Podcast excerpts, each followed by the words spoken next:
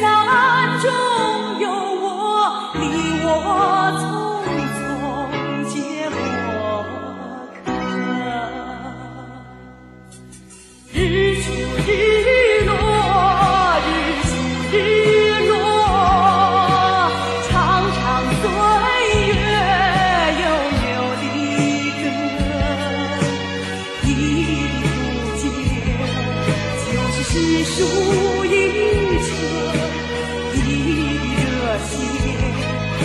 是风飞。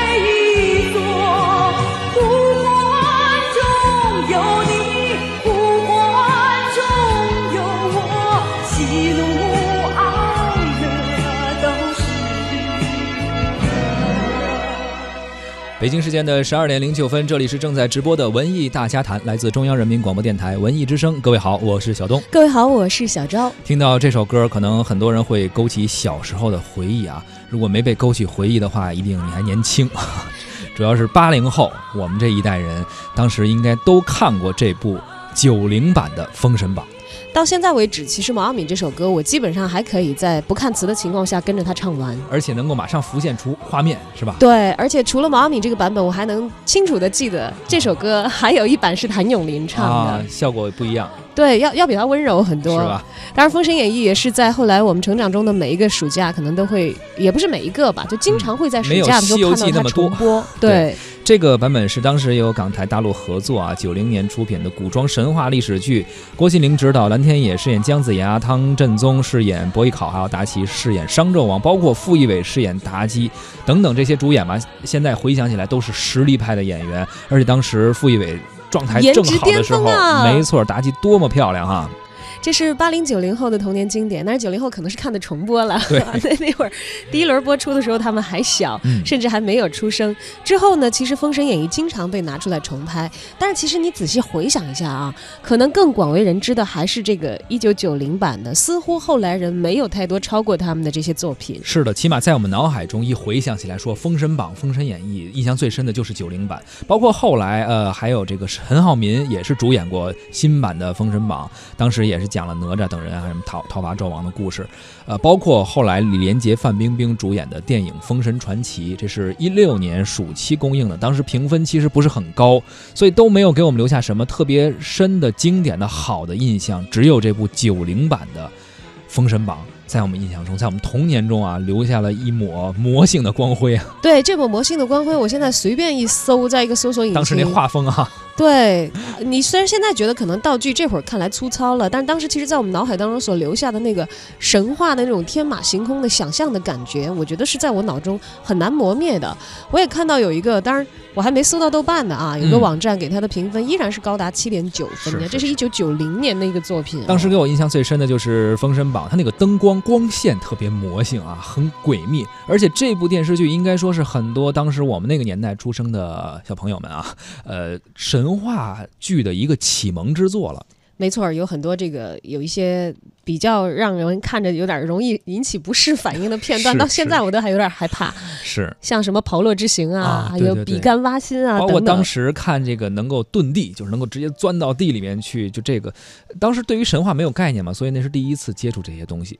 不过呢，事隔应该得有二十多年了吧，快三十年了，《封神演义》又要开始重新进行一个电影版的重新的诠释。这次导演指导的是谁呢？乌尔善，之前拍过《寻龙诀》的那位。哎，乌尔善近期呢也是高调的宣布，将会投入九年的未来的时光，把全部的精力放在打造《封神演义》三部曲电影系列上。他也提出了目标呢是拍出中国版的《指环王》。《封神三部曲》计划在二零一八年的六月开机，二零二零年、二零二一年和二零二二年每年上映一部，而且据说这部电影总的投资达到了三十亿元。这三部曲呢将会采取连续拍摄的方式。其实确实啊，《封神演义》这么回想起来，还真的是很具备成为中国版《指环王》的这个潜质。你想想，这么魔幻又宏大的嗯，一个神话体系，最主要的，它是建立在咱们中国传统的神话的一个大的框架下的。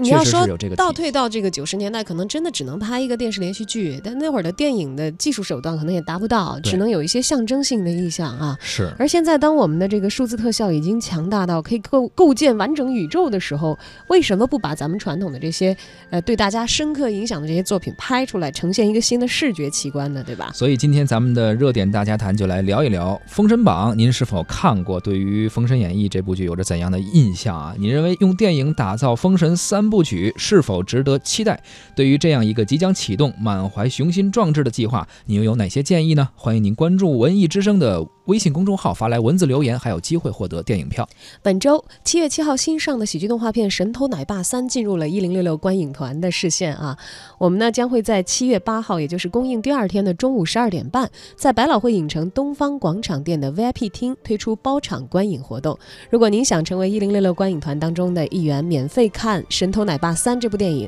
现在就可以发送您的姓名加上电话加上“神偷奶爸”到文艺之声的微信公众号抢票报名了。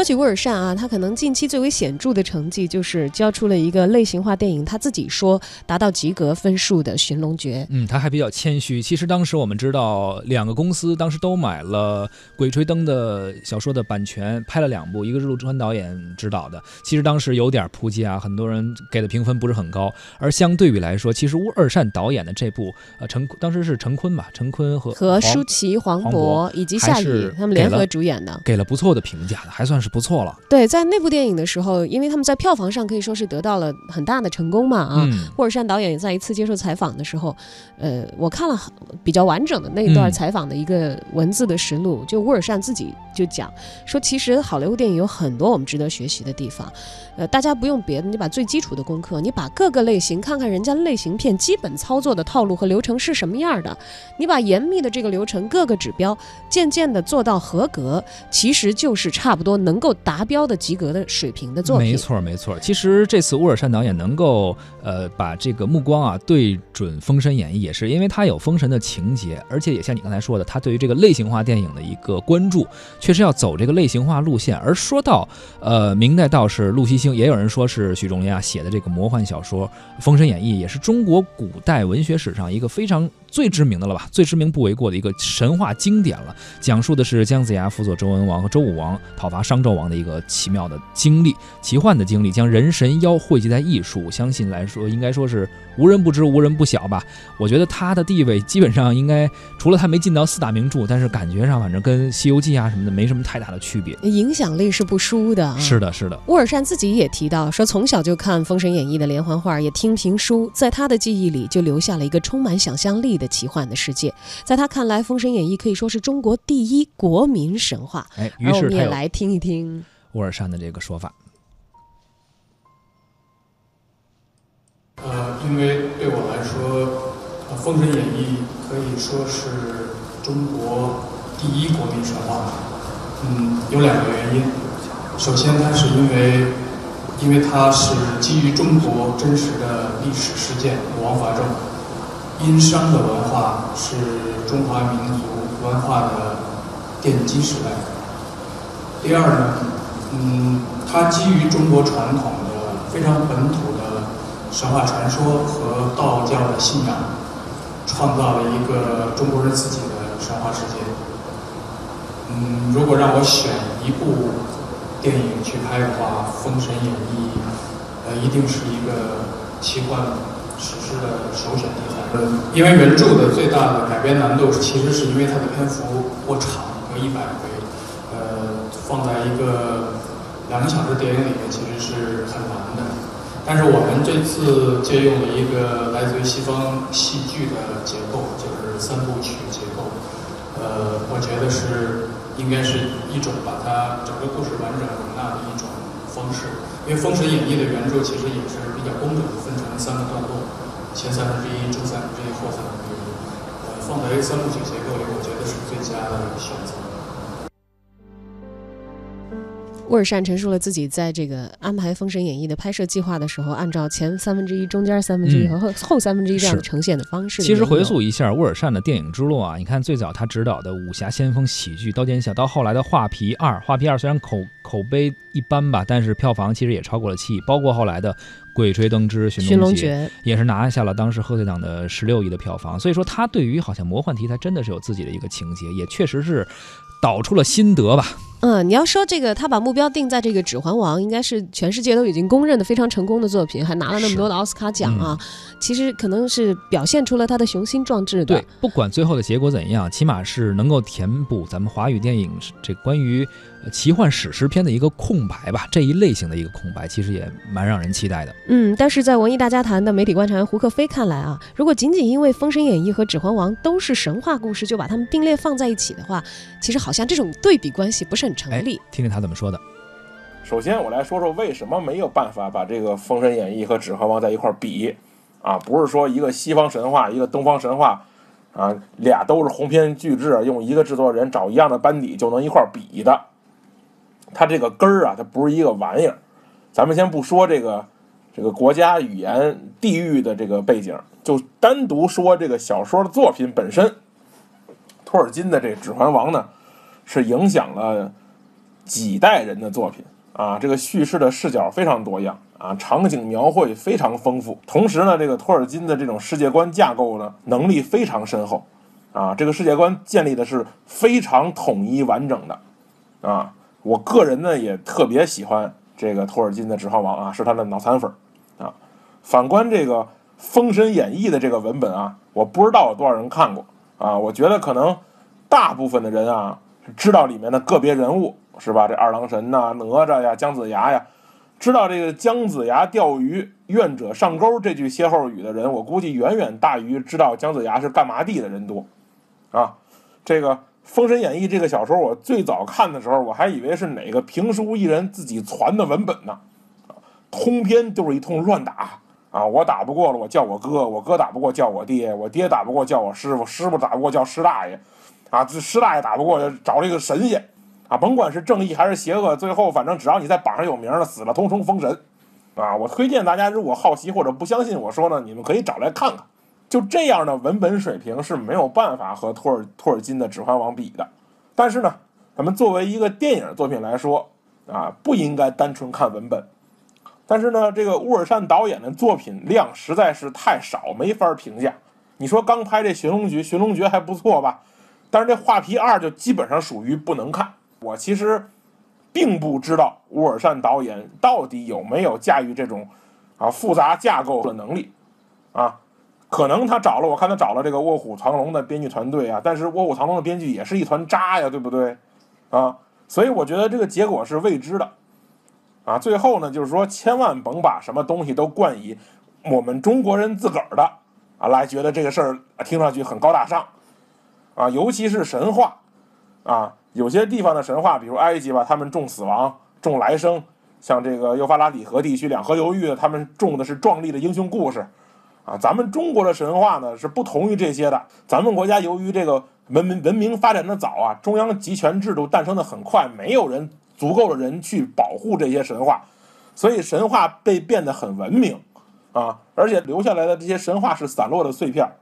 这就是中国人的一种世界观。所以啊，拍电影就拍电影。咱不扯那没用的啊！您要是有本事，照着一张数学草稿纸都能拍出好故事啊！没本事的，抱着上下五千年拍出来的那些垃圾玩意儿也是不计其数。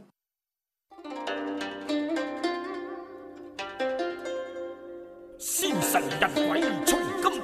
不使朝朝多草来。太上元始天尊敕令，五方之神爱神。其实听胡克飞这么一说啊，确实有点勾起我的兴趣，去看一看《封神演义》的文本是什么样的。啊，你看这不已经开始圈粉了吗？很好奇哈。呃，我但是也许我真的不太会最终最终的走进影院去成为这个电影的观众，但我是觉得这个项目至少启发我去好好看一下，不要只是停留在表面和呃通过一些影视作品去浅显的去了解一个在我们国家有那么深厚的文化底子的东西，你还是应该自己去了解它的真的面目。是的，无论是不是一样，无论跟西方的神话体系是不是能够相提并论，但是起码我觉得沃尔善导演开始做出这一步吧，而且可能从态度上来说呃 也是挺认真的，有一个长远的布局。对，希望他能够像自己说的那么认真，最后还是要看作品啊，再来评价。看看最后结果怎么样。咱们今天继续走进我们的文艺之声特别策划《文艺香港乐之音乐篇》。那么在今天的节目当中呢，我们来听听看文艺大家谈的节目编辑也是文艺之声的记者王菲啊，在她的这个印象当中，她个人最喜爱的粤语歌。